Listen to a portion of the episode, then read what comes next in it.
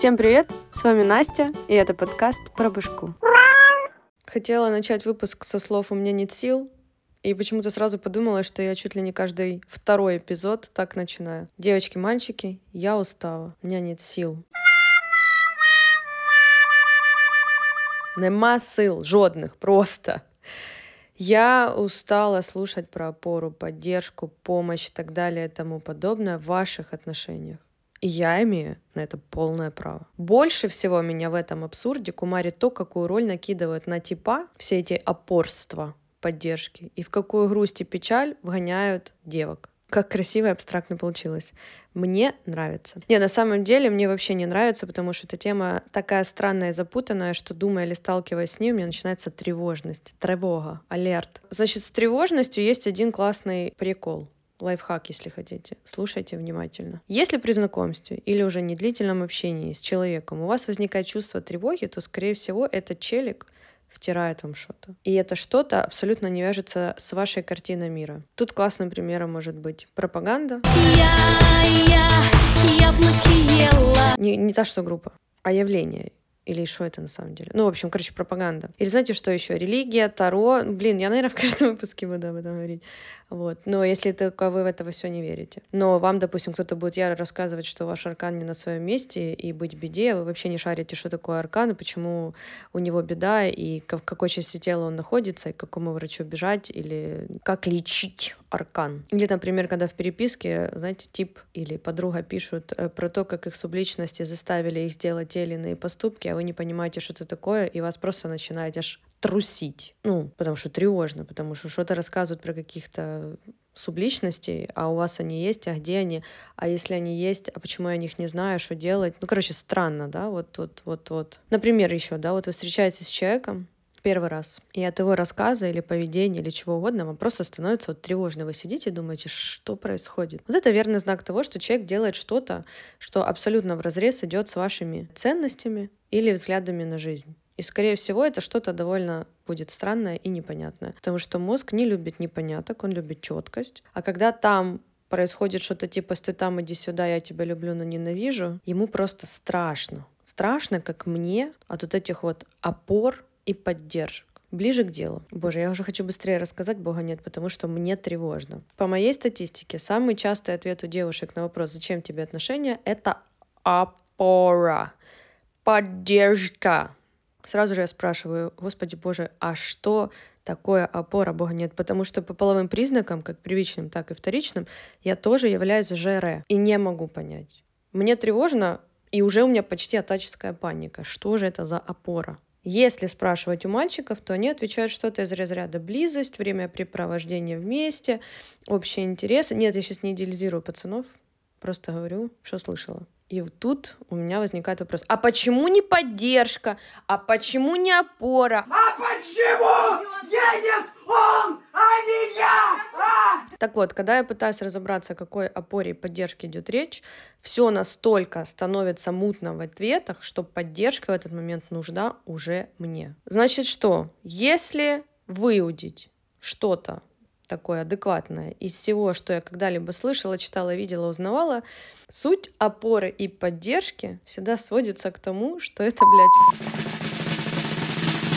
про бабки. Не, ок, ок, ок, тише, тише, тише, тише, тише, тише. Не то, как про бабки, хорошо? Но бабки в основном. Поясняю. В народе бытует мнение, что девка, что она такая дурненькая, слабенькая и без мужчины не справится. Ну, так учат или учили девок. Сейчас в 2024 практически, ну, не так уж и щимя девочек. Они уже прям, ну, могут заработать себе денежки, да, и могут себе позволить не опираться на мужчину. В свою очередь, это возлагает автоматически на мужчин ношу быть этой опорой. Покупать картье, иначе ты клоун, ты меня не ценишь, я не могу опереться, я не могу поддержаться. Сюда же история про то, что мужчина должен добиваться женщину. Так как кто его обязал? Я просто интересуюсь. Кто его обязал? Вот я спрашиваю. А добиваться это как? Тратить бабки, чем больше, тем лучше. И когда сумма уже устроит, барышню, да, можно и одарить его свиданием. О каком добивании идет речь и почему это надо. Буквально на днях я услышала такую дрочь о том, что если мужчина после первого свидания не чувствует в жизни женщины, а ну всеми способами не пытается решить ее проблемы, а, то он как бы идет нахуй. А, да? Хорошо, хорошо. А чем в это время занимается девка? Почему у нее проблемы, которые может решить какой-то чувак, которого она увидела один раз в жизни? И зачем этому чуваку решать ее проблемы? Чтобы что? Чтобы получить возможность прикоснуться к ее сисечке? Фух, ну, тахикардия уже, поняли? Я сейчас, ну, меня можно сейчас не остановить. Так вот, это сейчас вот этот весь мой спич был про опору в контексте бабок. Но если сейчас кто-то скажет мне, подождите, подождите, ну как бы, а поддержка не только, не только у нас, да, это деньги. Не торопитесь. Потому что, конечно же, я скажу об этом параноидальном желании, чтобы меня любили беспрекословно, нереально только потому, что я так хочу, и без этого я не смогу существовать. Я как терапевт, конечно, упомяну, что если мы не про бабки, то тогда мы про поддержку и опору, которую мы не почувствовали в детстве от родаков. И теперь требуем возмездия от своих половинок, именно вот как возмездие. Но новости в том, что это тоже не про здоровье. Це про травми з дитинства, которые мы чего-то до сих пор тащим в взрослость. Нет, ну вот зачем? Зачем это делать? Для чего? И я не понимаю, мне от этого тревожно. Что я вообще всем этим хочу сказать? И что меня подтолкнуло вообще поднять эту тему? Так сложилось, что у меня была череда сессий с разными клиентами, которые почти как один приходили с проблемами в отношениях. И у всех все так запутано, и из-за этого им тревожно а мне вместе с ними. Мне даже чуть-чуть страшно. Поэтому я хочу трошечки, трошечки, буквально так, ну поняли, пи-пи-пи, пару точечек расставить над «и». Может быть, кого-то это где-то успокоит. Значит, что? Такой паттерн поведения заведомо проигрышный ну, как бы для всех гендеров, что существует, и уже даже для тех гендеров, которых еще не существует. Объясняю почему. Во-первых, все эти безострадания не ваши, они чужие. Они инстаграмные, из постов про майот, дубки, мальдивские. Повторюсь, что мозгу намного проще взять чей-то пример за основу, чем придумывать свое. Ну, потому что он и так занят. Во-вторых, что на девок, что пацанов. Такое поведение накладывает определенные роли, в которых не особо много места для действий. Я когда-то делала выпуск про категории, вот это вот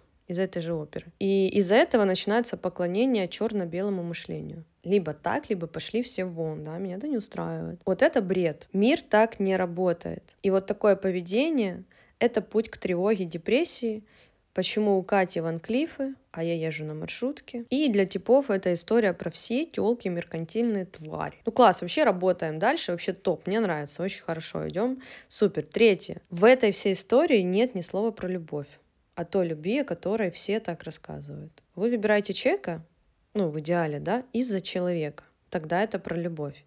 Если мы выбираем человека за количество потраченных на вас бабок, то это покупка в магазине или стонкс, крипта, сколько вложил, сколько получил, сколько поднял. Четвертое. И, наверное, для меня самое важное в этой теме. Девочки-девчули.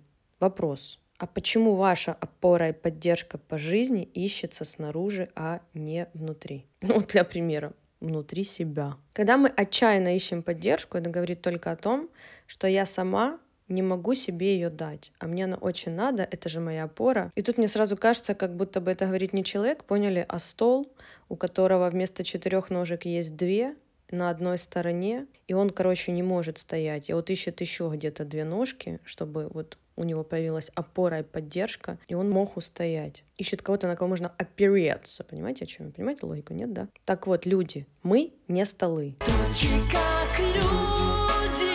Какая бы очевидная горькая правда это не была. Поэтому мой поинт в том, что найти, развить и построить опору внутри себя — это жизненно необходимое качество любого живого существа. Потому что в момент, когда никого не останется рядом, у вас останетесь только вы. Понятно, что я сегодня не говорю о здоровой поддержке и опоре. Фу, сука, как меня кумарит это слово в отношениях, которые идут по дефолту. Потому что если вы решили быть вместе, очевидно, что вы рассчитываете друг на друга. Помимо себя, если что-то приключится. Потому что вместе веселее, но искать отношения только потому, что мне надо больше денег и мне их будут давать по долгу службы, потому что я без чужой поддержки ничтожество, это дичь. Это тревога. Все, мы не любим тревожиться. Мы не любим, когда нам страшно. У нас потом депрессия, и мы пьем ксанокс или еще что-нибудь. Что вообще, к чему я это все вела? Я просто хочу во-первых, понимать, а во-вторых, чтобы у всех людей была своя опора внутри, и там же была поддержка, чтобы отношения строились не на купи-продай повыгоднее, а на той самой любви, о которой все говорят и к которой все стремятся. Тут поняли, типа, полюби себя, потом сможешь полюбить другого, и вот эта вот вся история. Все, у меня все.